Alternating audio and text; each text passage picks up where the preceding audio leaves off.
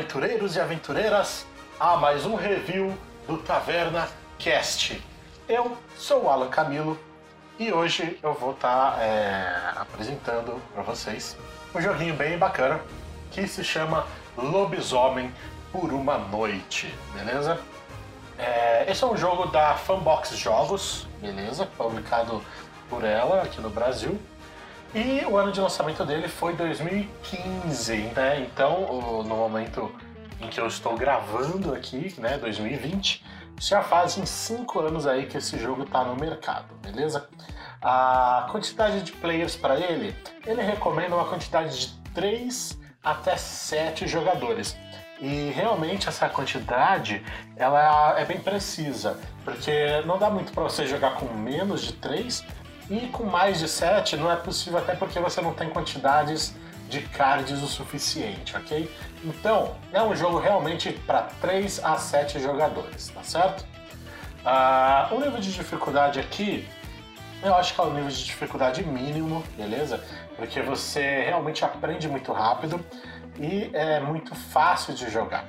Ele realmente tem algumas mecânicas que parecem com com algumas coisas que a gente vê em alguns joguinhos desses que a gente aprende com os nossos pais ou com os nossos avós, beleza? A idade mínima recomendada para ele é acima de 14 anos, beleza?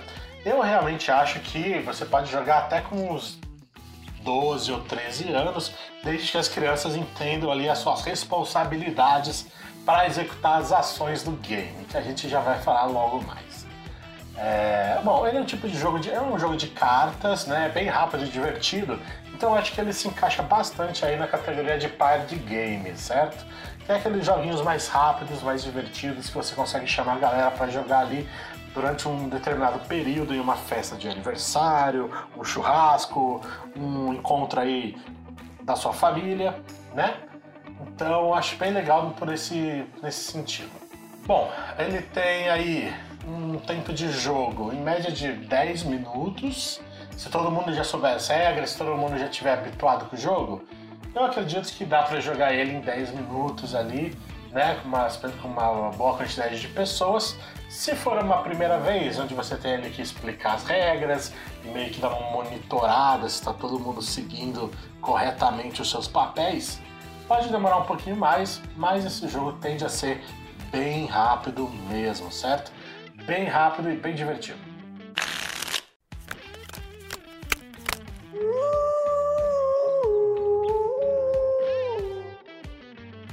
A composição dele ele é composto por oito cartas apenas, oito cartas de personagens e um folhetinho de regras que vem junto da caixinha dele, certo? É um jogo de uma caixinha pequena, como se fosse uma caixinha de baralho. Você consegue levar ela para qualquer lugar, colocar na bolsa, no bolso, enfim e levar essas oito cartas para qualquer lugar, beleza? Eu recomendo que você sempre ande com um folhetim de regras também, porque cada uma dessas cartas vai acabar tendo aí uma função diferente e você vai gostar de, vai ter que rever elas às vezes até decorar, certo? A, a sinopse que eles entregam pra gente é bem simples. Lobisomem por uma Noite é um par de game rápido, fácil e divertido. Os jogadores se dividem em times de lobisomens ou aldeões, discutindo e tentando persuadir os outros com palpites, mentiras e intrigas, certo? Então, basicamente, esse é o resumo que a gente tem de como, se, de como funciona o jogo, certo? Eu vou ler agora para vocês as regras básicas para a gente ter um overview aqui da, da, da mecânica. Qual que é o contexto do jogo? Um pequeno vilarejo foi infiltrado por lobisomens que têm atacado todas as noites, Restam poucos sobreviventes, mas devem, que devem descobrir quem são os lobisomens que estão vivendo secretamente no vilarejo. A equipe dos aldeões deve encontrar o lobisomem para matar e não matar um humano inocente. A equipe dos lobisomens deve esconder sua identidade e não ser morto. Certo? As cartas dos aldeões são compostas por quatro aldeões, um vidente e um ladrão fantasma. As cartas dos lobisomens são apenas duas, que podem ou não estar em jogo.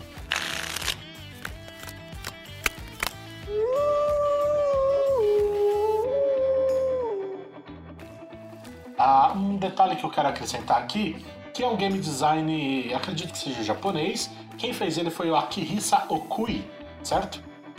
E as ilustrações do Emiko Hayashi. É um jogo bem legal, as ilustrações são tipo pixel art, assim, lembra aqueles videogames antigos, tipo Super Mario ou Sonic. E é bem bonitinho. Continuando nas regras, quais são os personagens, né? Bom, nós temos algumas cartas de aldeões que não possuem habilidade específica nenhuma. Nós temos o vidente. O vidente ele pode ver uma carta de um jogador ou as duas cartas que estarão no centro do tabuleiro. O ladrão fantasma ele pode trocar a carta dele com outro jogador. Então ele tem essa habilidade de é, mudar o jogo, né? E os lobisomens, eles podem saber quem é o outro lobisomem que está no jogo, se tiver outro, outro lobisomem no jogo, certo? É, aqui no manual ele dá pra gente algumas indicações de como preparar o baralho para 3, 4, 5 ou 6 ou mais jogadores, tá? Para cada configuração dessa, você vai ter que tirar algumas cartas ou colocar para dar certo. Então vamos supor aí um jogo de 4 pessoas você vai estar jogando com duas cartas de lobisomens, duas cartas de aldeões, um vidente e um fantasma. Lembrando que aldeões vão até quatro aldeões, certo?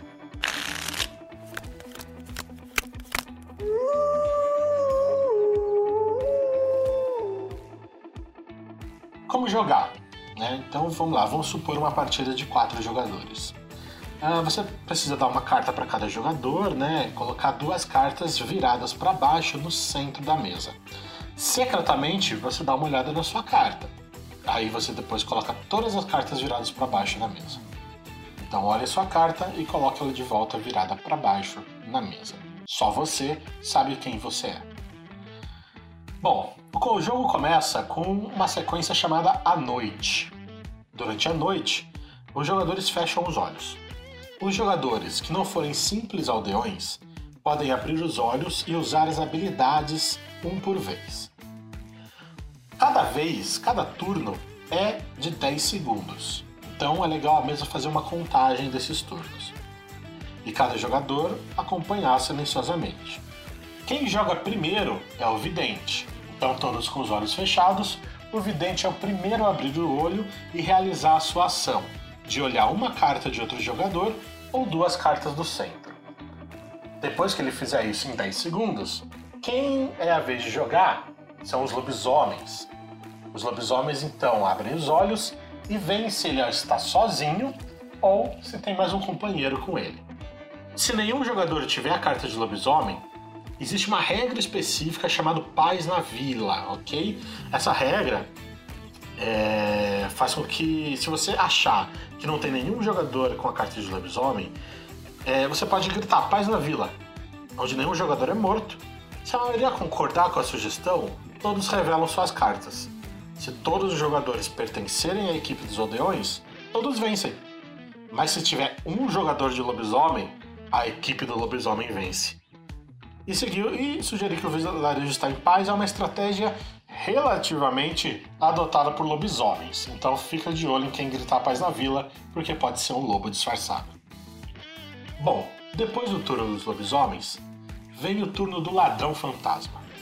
O ladrão fantasma pode trocar a carta dele pela carta de qualquer jogador que ele desejar. Ele não pode olhar as cartas antes da troca. Se o ladrão fantasma trocar a carta com o lobisomem, suas condições de vitória também mudam. Ele se torna um lobisomem. Naturalmente, o jogador que antes era um lobisomem não vai saber que a sua carta foi trocada. A noite termina e o dia começa. No turno do dia, os jogadores abrem os olhos, todos eles. Ninguém pode olhar para sua carta e nenhuma outra. Durante uns 5 minutos, os jogadores devem discutir se temos lobisomem no jogo e quem pode ser um lobisomem. Após a discussão e argumentação, o jogo termina, o dia termina.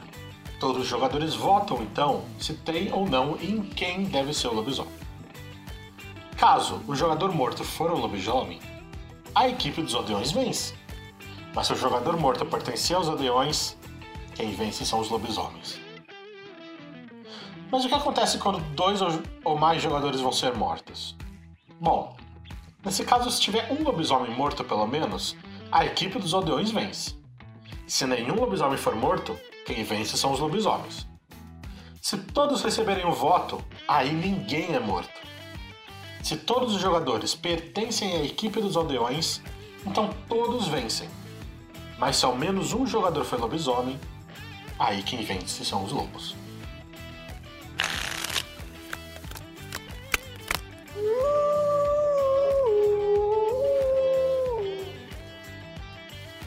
Legal destacar que essa é uma versão simplificada de um game que chama Werewolf, certo? Ou Lobisomem.